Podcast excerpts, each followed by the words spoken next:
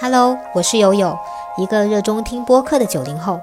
因为喜欢，所以也尝试着自己来做一档播客。大言不惭的原意形容说大话不感到难为情，这是一个贬义词。那我为什么用贬义词来做播客的名称呢？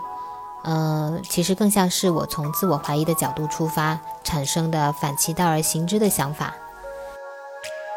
我是一个对口头表达没什么自信的人，我同时又是一个很喜欢用文字跟别人对话的人。而当我产生做自己的播客这个念头时，脑子里瞬间就闪过了“大言不惭”四个字。对于表达自己的观点，用自然的话语传达内心感受这件事，对我来说其实挺难为情的。我曾经因为意识到自己思想的浅薄、见识的狭窄，连续几年在开年的时候都告诉自己，今年就安静一点吧，少说话。在网络舆论环境非常恶劣的情况下。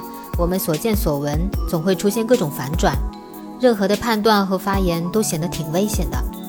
加上各种内卷和人与人之间的社交包袱、防备，还有父母和子女之间一些难以跨越的沟通屏障，不知不觉地使我们日渐沉默。表达意味着要暴露自己，可能会被误解，会被攻击，会被嘲讽。而站在我们自我表达对立面的，有时候甚至包括我们最亲密的人。但是这些并不能妨碍内心想法的生长，学无止境。我当然知道我依然匮乏和浅薄，但我想要放下表达的包袱，通过播客鼓励自己大言不用惭，寻找不同的观点来进行碰撞，和自己对话，和他人对话，也包括和我的家人。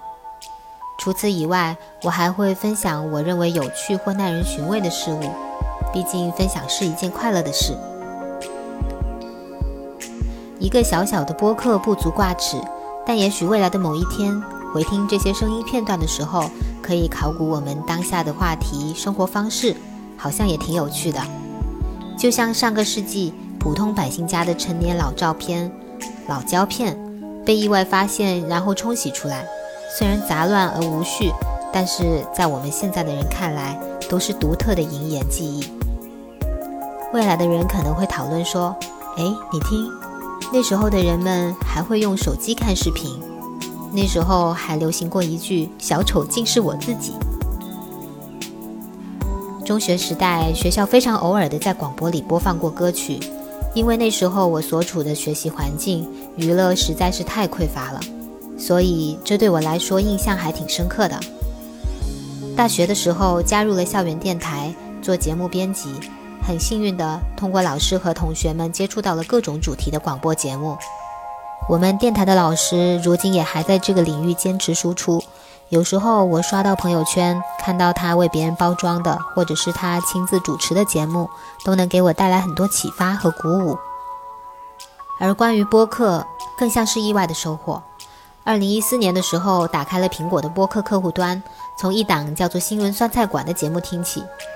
主播丁丁和王掌柜聊着韩寒的第一部电影《后会无期》，而我也正计划着去电影的拍摄地东极岛旅行。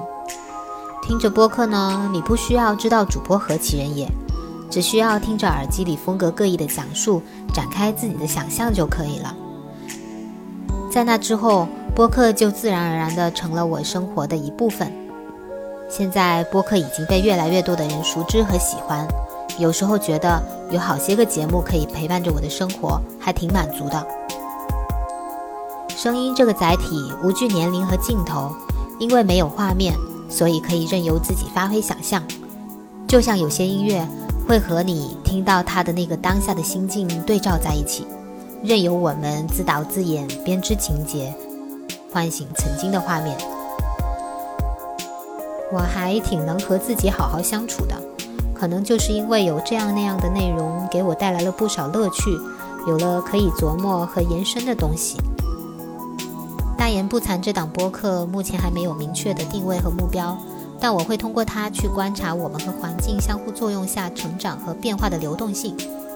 听起来好像很厉害的样子，但其实我也不知道它会往什么方向发展。那以上就是这档播客的导语啦。下一期的提纲已经准备好了，是我和另外两位朋友三个不太典型潮汕人的谈话。那就预祝我们录制顺利，早日更新吧，拜拜。